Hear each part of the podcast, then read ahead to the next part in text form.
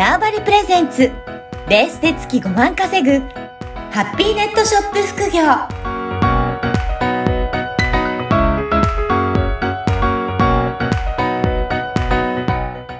こんにちは、小ラボの岡田です。はい、こんにちは。可能性を広げるネットショップアドバイザーのおじろです。よおじろさん、今回もよろしくお願いします。ろしくお願いします。はい。今回は、えー、なんとこの番組の初公開収録ということで、いろいろな方が参加いただきながら、実際に、えー聞いていただきながらこの収録になっておりますね。はい、はい。初の試みなので、ぜひ皆さんも楽しんでいただければと思います。はい、ではよろしくお願いします。はい。おじろさん、今日はどういったテーマでお話しいただけるでしょうか？はい、今日はですね、えっと、まあ、い、あの、委託販売のお店を探すコツっていうテーマでお話をしたいと思ってます。おお、これ、はい委託販売のお店っていうことは、自分の商品を置いてくれる店っていう、そういったことですかね？そうですね、はい、じゃあ、そういったところを、じゃあまあ、自分のね、そういった作品とか置いてくれたら、いろんなところで販売してもらえるので、それだけ知ってもらうあ機会も増えますし、売り上げとしても伸びるっていうことだと思うんですが、はい。これなかなかね、どういったところにお願いすればいいんだろうっていうところあると思いますが、おじろさんも実際にはやったことはあるんですか？そうですね、一時委託販売、うん委託販売は、あの、すごいこだわって、めちゃめちゃ出してました。そうなんですね。はい。いや、でもね、初めての方はどうやってお店探せばいいんだろうという方いらっしゃると思うんですが、おじろさんどんな感じで探していかれたんでしょうかね？えっと、まずは、うん。け、あの、まあ、私も知らなかったんですよ。はい。委託、委託販売とかのことについて全然知らなくって、まあ、私が知ったきっかけは、まあ、たまたま入ったお店になんか委託販売しませんかみたいな看板、張り紙を見たとかおでした。で、委託販売って何なんだろうと思って、お店の人にこれってどういうことですかって聞い聞いてて、あ、初めてこういうとこで商品売れるんだといううんうん。ことを知りました。でうん。特に、あの、まあ、まあ、そもそも委託販売って何、なん、何なのっていうところからちょっとお話ししますと、はい。こう自分が作ったものを、あの、まあ、自分だけのところで販売していても、なかなか広がりってそこだけなんですよ。はい。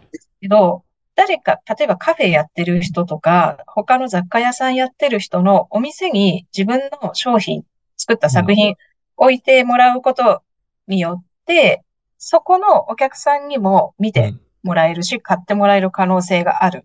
で、まあ、売れ、あの、委託っていうぐらいなので、うん。自分の商品を相手にちょっと売るのをちょっとお願い、お願いっていうか、して、はい売れたら、じゃあ手数料を引いてもらって、その分残りをもらうみたいな、うんそういうやり方、まあやり方っていうか売り方になります。そういうことですね。だからそういって置いてもいいよっていうところがあれば置いとくと本当に広がりますし、はいまあ、お店の方にとっても、その雰囲気が自分のお店と合うものであったら、いろいろ置いてあって、それで、まあ、買いたいという方があったら、ええまあね、そういったお店で一緒に販売するので、それほど手間にもならないから、お店にとってもメリットにはなっていくんですかね。そうなんですよね。で、これ、あの、私も、あの、過去に小売店を自分で、あの、経営してたことがあったので、あの、は全然売れなかった、売れないというか結構難しかったんですけど、田舎で。はい。あの、わ、すごく気持ちはわかる。お店側の人からした気持ちわかるんですけれども、はい。お店の、えっと、なんていうんですかね。お店の商品、うん。例えば自分たちが仕入れをしたりとかする商品って、まあ、限界が、仕入れって結構限界があるので、はいそ、プラス、やっぱり委託販売で誰かからお預かりした商品売ることで、うん。こう、小売店って商品のやっぱり種類が多くないと、うんなかなかお客さんに買ってもらえないってこともあったりとか、お客さんもわざわざお店に来て商品を選ぶって、うん。見てるのが楽しい。うんな、選ぶのが楽しいっていうことがあるのに、商品が少ないと選ぶ楽しみみたいなところが提供できないじゃないですか。そうですね。なので、小売店からしてもメリット高いんですよ。委託販売で商品預かって、しかも仕入れじゃなくて売れたらお金払えばいい。そうか。だから、その点リスクないですね。在庫抱えるとか。うん。はい。だからお互い結構リスクない、おー。まあ、感じです。はい。うん。そうですよね。販売する側にとってもそこの場所を借りなくてもいいので、そう、そうなんですよ。うん。いいですよね。結構ね、そういった場所を構えるって大変なことだと思うんですが。そう。やっぱり、普通に、まあ、あの私が小売店やってたの静岡の田舎だったんですけど、はい。あの、うんと、まあ、普通にお店借りるのも100万ぐらいかかるし、うん。あの、お店のその借り賃って、普通の家とは違って、多分保証金なしとかお礼金なしとかな、ないんですよ。まあ今はわかんないですよ。なので普通に100万とかかかるし、いやー家はい賃も、まあ10万とか20万とかかかりますよね。かかるし、こう、で、あと、あの、光をいっぱい当てないと商品きれいに見えないからう、ん電気代バカ高いですよ。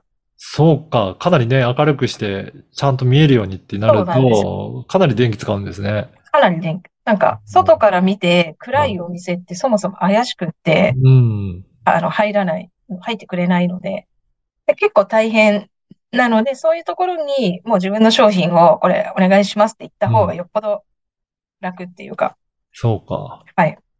で、しかも、ね、いろんなところにお願いできるようになると、拠点がいっぱいできるようになると、販売してるメリットとしてもありますね。そうなんですよ。はい。はい。じゃあ、これ、あの、おじろさん、どんな感じで探していきました？どんなところが販売できるんだろうなっていうところはいろいろあるかもしれませんが。もう、うん。まあ、まず、最初はたまたま張り紙を見て、見てで、その後、まあ、なんか委託販売っていう言葉を、うんにアンテナ張れ、張るようになるじゃないですか。一回してると。で、はい。割とそういうの目立つようになって、なるほどっ。ていうのもあるし、あとは、もう友達に頼む、はい頼むっていうか、あの、委託販売できるとこってどっかないかなとああ、もう聞いてみるんですね、知り合いに。もう知り合いに聞くって、知り合いに聞くのが、うんまあ、なんか知り合いあんまいなかったら、多分ね、インスタとかで委託販売ってさ、検索すると、はい。受け付けてるお店いっぱいあったりとか、そうなんですね。そうなんです。うん。で、あとは、えっと、まあ、委託販売でももう一つ、なんか、うんと、ハンドメイドのボックスみたいなやつを月々2000円とかで借りて、そこで作品を売るみたいな方法もあったりして、あ、やり方もじゃあ、いくつかあるんですね。そうやって。そうですね。うん。探していきながら、そして、ね、お置け、置いてもらえそうなところがあったら、声かけてみたりとかして、お願いしてみると意外と置いてくれたりすることもあるんですよね。そうなんですよね。で、あとは、自分独自の、なんか委託販売場所みたいなのがあると一番いいかなと思ってへてーはい。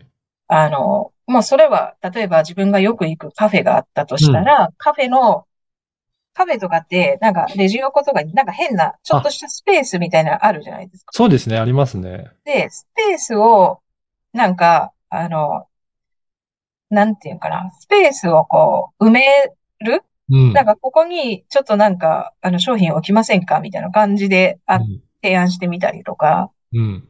やっぱり、あの、まあ、みんな売り上げ、お客さんにまた来てもらったりとか、はいお店の売り上げに少しでもなる方法みたいなものを、お店を運営してる人ってうん。探してると思うので、なんか逆にそういう提案してみてもいいかもしれない。ええ確かにね。そうすると、お店としても少しでも売り上げにつながるものであれば、ね、置いておくだけで売り上げになるとメリットとしてありますし、そうなんですよ。はい。うんそうするとね、今まで思ってなかったけど、あ、そういったことをやってみようかなって、そういったきっかけで売ってもらえるかもしれないですね。そうなんですよね。だから一つ、まあ私も服屋さんに、まあ知り合いの服屋さんにずっと置いてもらってて、うん。昔は。まあそこは、どどうだろう。まあその時は私あんまり物作るのは得意じゃないんですけど、うん。あの、その当時売ってたビーズがあって、はい。扱ってた、お店で扱ってたビーズがあって、ビーズを売りたかったんですよ。おうおうで、ビーズを売るために何したらいいかって思ったら、うん作品にして、見本にして、うん。とかやってたら、なんかこれ普通にアクセサリーで売れるんじゃない？かなって、はいはいで、まあ、自分、それを、あの、知り合いの服屋さんにちょっと頼んで、売ってもらって、うん。売れた時は、まあ大体、どうだろう？まあそんなには売れないです。月うん5万ぐらいとか、おまあ、ーにはなってたので、ねまあ、ちょっと相性がいいお店だとそんな風です。はい。ね、そうすると、ちょっとしたお小遣いにはなるぐらいの金額にね、なっていけば、積み上がっていくと、それだけでも結構いいですよね。そうなんですよ。はい。なるほど。じゃあぜひぜひね、皆さんも積極的にそういったお店に、えー行ってみたりとか、あとはまあ、こんなことやってもできるのかなっていうアンテナを張っておくことによって、意外とそういった委託販売していただけるところはあるっていうことなので、ぜひ皆さんも挑戦していただければなと思います。はい。はい。